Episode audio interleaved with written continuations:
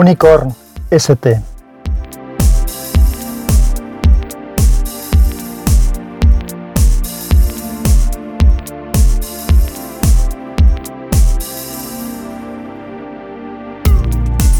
Hola, soy Sansa y este es el capítulo 21 de Unicorn. Hoy voy a hacer una cosa un poco diferente de lo habitual. Y digo diferente porque normalmente lo que hago es que grabo un podcast en base a un guion que me preparo previamente o a veces no. El último fue sin guion. Y luego lo que hago es que ese guion lo intento convertir en un artículo en la página web. Hoy voy a hacer al revés. Hoy voy a aprovechar un artículo que escribí en 2012 para convertirlo en un podcast. ¿Y por qué lo voy a hacer así? Pues lo voy a hacer porque ayer grabamos en wintablet.info, en los hangouts de wintablet.info, grabamos un capítulo hablando de trabajar en la nube. Y en ese capítulo de hablar de trabajar en la nube, una de las cosas que yo comentaba, aparte de cómo se puede hacer, los, los distintas plataformas que hay, Dropbox, Google Drive, OneDrive, Box.net, Amazon, eh, Samsung Drive, iCloud Drive, me da lo mismo. Todas las plataformas que hay, aparte de todo eso, yo lo que comentaba que para mí es muy interesante es el tema de la ubicuidad que permite el trabajar en la nube. Algo que también he dicho más de una vez cuando en el capítulo, por ejemplo, que recuerdo que hablaba de eh, la era post-PC. Entonces, en marzo de 2012 escribí un artículo que llamé La quimera de la ubicuidad. Y ese artículo, pues bueno, os lo medio leo y a partir de ahí pues reflexionamos un poco al respecto. El artículo lo escribí en la página web Actualidad Google, en la que colaboraba yo, pero que ya cerró hace algún tiempo. Entonces, pues nada, eh, lo que decía es lo siguiente, digo, el don de la ubicuidad es un atributo divino, pero de alguna manera estamos tendiendo a ella en la manera de trabajar. Por ejemplo, contaba yo en, aquel, en aquella época, decía, esta tarde empezando una conversación con Antocara, Antocara era el compañero que era el editor de Actualidad Google.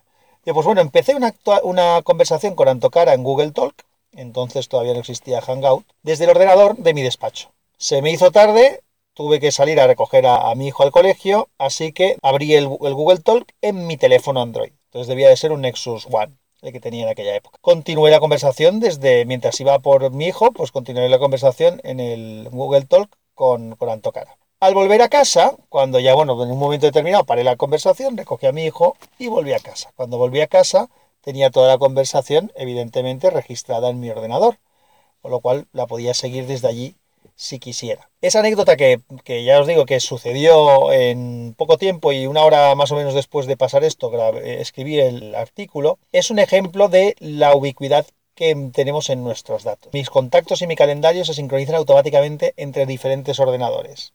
En aquella época estaba entre el HTC Desire, mira, ya sé qué teléfono es el que usaba. El HTC Desire S, entre un teléfono BlackBerry que utilizaba, entre la tableta Galaxy Tab, una tableta también BlackBerry Playbook, y eso lo hacen de forma transparente, sin tener que hacer yo nada. Es más, si utilizo cualquier ordenador del mundo y accedo a mi cuenta de Google, allí tendré todos mis contactos, mi calendario perfectamente actualizado. Lo mismo sucede con los documentos que uno tiene en Google Docs o Google Drive, o en Dropbox o en cualquier otra de las nubes que estamos comentando. El cloud computing lo que está haciendo es facilitándonos las cosas y hay cosas que ya empezamos a verlas como normales, pero no hace mucho tiempo no lo era.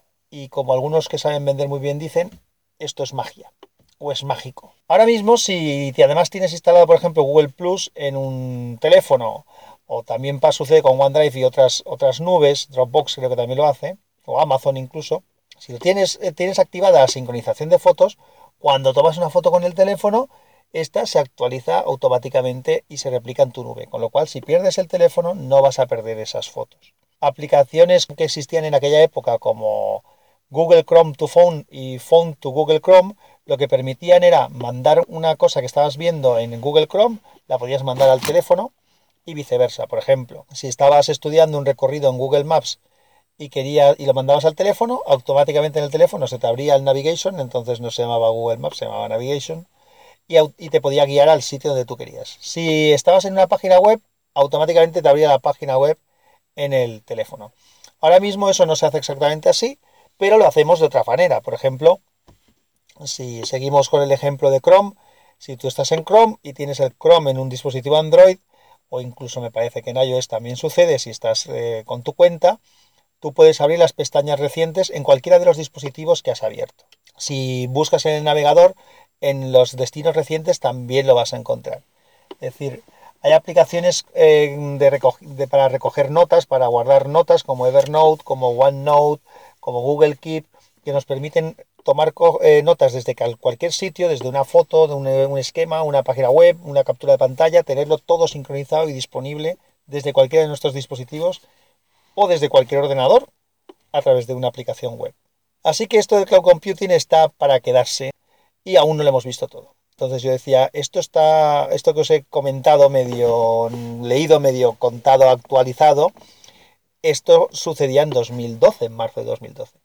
Desde entonces ahora el tema ha avanzado mucho más y ahora mismo las aplicaciones incluso que te, descargas en, en, un teléfono también se pueden guardar en la nube de manera que cuando cambias de teléfono lo único que tienes que hacer es poner tu cuenta y tus, tus contactos, tu calendario, tus configuraciones de, accesos a, las redes wifi, todo se eh, actualiza en el teléfono automáticamente. Entonces, esto es lo que yo siempre decía, digo, insisto en que para mí es la era post-PC. La era post-PC es esto, es decir, no estar confinado a un único equipo para poder hacer muchas cosas. Y, ante esto, pues claro, luego vienen las dudas de si es un sistema seguro, si no es un sistema seguro. Eh, mi amigo tejedor, por ejemplo, defiende, y estoy bastante de acuerdo con él, que es mucho más seguro tener nuestra información en una nube de una empresa especialista como puede ser Google, que tenerla en un disco duro tuyo que te pueden robar o puedes perder o se te puede estropear. Aún así, pues yo soy poco, me fío poco y lo que son los datos los suelo tener mm, duplicados en distintos sitios. Es decir, aparte de tenerlos en la nube, los tengo sincronizados en local en algún equipo y luego tengo unas copias en un USB o en un disco duro de las cosas que para mí son más, más importantes porque bueno, porque así lo vemos. De todas maneras, este tema de la ubicuidad, como decía al principio, como os he contado, no va eh, solamente en el sentido de los datos, los archivos, sino también en la información. A mí me parece una pasada que yo pueda empezar un correo electrónico en el ordenador y luego continuarlo en el teléfono y luego sentarme en un ordenador que no es mío y entrar a mi cuenta por la, por la página web y seguir trabajando desde allí. Quien dice un correo, dice un archivo de Word, dice un Excel o dice cualquier cosa. Y esto es lo que es una auténtica pasada. Entonces es lo que nos permite tener esta sensación de ubicuidad y es lo que realmente para mí es la era post-PC. Por otro lado, toda esa información que se mueve en la nube y que evidentemente físicamente tiene que estar en algún sitio, es decir, en unos servidores duplicada, triplicada, cuadruplicada, no lo sé, a trozos, encriptada, me da lo mismo, esa información está físicamente en algún sitio y todo ese movimiento de información eh, se añade al gran big data que tienen también las búsquedas en internet y las, eh, las búsquedas por voz y todo lo que estamos haciendo para que lo que son las inteligencias artificiales pues también vayan cada vez aprendiendo más y más y más. Pero bueno, esto es lo que os quería un poco, quería un poco recuperar de, este artículo ya que ya tiene, pues si estamos hablando de 2012, estamos en 2018 ya, o sea, casi seis años. Ha avanzado el tema bastante, pero ya se ha convertido en algo muy normal. El hablar de la nube, pues ya no es una cosa que le tengas que explicar a la gente lo que es, más o menos ya casi todo el mundo lo conoce y sabe, y sabe lo que es. Y cada vez tenderemos pues, a usarlo más y más y cada vez más. Os pongo otro ejemplo mm, que no sé si os habíais planteado. Eh, por ejemplo, yo tengo, no tengo Netflix, pero sé que esos sitios también funcionan y HBO, pero como tengo Movistar en casa, pues tengo también la aplicación de Movistar para poder ver el contenido en, en otros sitios. Entonces, yo empiezo a ver una película o una serie en mi tablet o en mi teléfono y si luego voy a casa y enciendo la televisión, puedo continuar desde el mismo punto donde me quedé. O lo mismo me sucede con Amazon Prime Video. Y eso también es gracias a la sincronización y a la nube y esa ubicuidad de datos que tenemos hoy en día. Y que es, la verdad, insisto, estamos acostumbrándonos ya, pero sigue siendo para mí una cosa alucinante. Y que es súper útil y que cuando, si nos lo quitaran, nos daríamos cuenta de el engorro que es. Imaginad ahora que, que, tuvieras que cambiar de teléfono, o bueno, a lo mejor hay gente que lo hace así, ¿no? Pero el cambiar de teléfono antes eh, suponía sincronizar todos los datos en algún sitio, esos datos luego tenías que pasarlos al teléfono nuevo y eso es un engorro tremendo y ahora mismo esto pues se hace casi que cambias de ordenador y en unos rato tienes todo disponible otra vez. Así que bueno, pues esto es lo que os quería contar. ¿Qué opináis vosotros? ¿Os parece interesante? ¿No nos parece? ¿Utilizáis la nube? ¿No la utilizáis? Eh, ¿Creéis que va a seguir ahí? ¿Pensáis que se va a atender a otro tipo de manera de trabajar? A las espera de lo que me comentéis quedo.